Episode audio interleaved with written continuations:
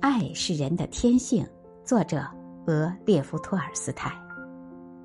人富有爱心，这是自然而然的，正如水往低处流是自然而然的一样。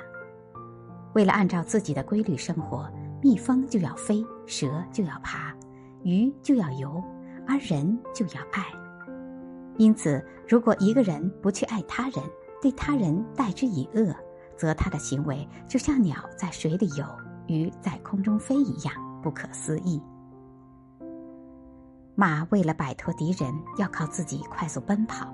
它的不幸不在于它不会像公鸡一样打鸣，而在于它失去快速奔跑的本性。狗最宝贵的是其嗅觉，当它失去嗅觉时，它就会遭逢不幸。但假如它不会飞，那倒无所谓。人也是如此，他的不幸不在于难以打败一只大熊或者一只雄狮。或者凶恶的敌人，而在于他失去了最宝贵的东西——灵魂的天性和爱的能力。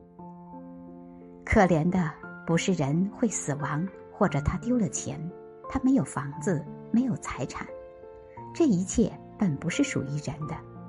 可怜的是人失去自己真正的财富和最高的幸福——爱的能力。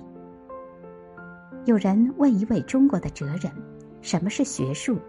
他说：“就是知人。”人们问他：“那什么是人？”他说：“就是爱人。”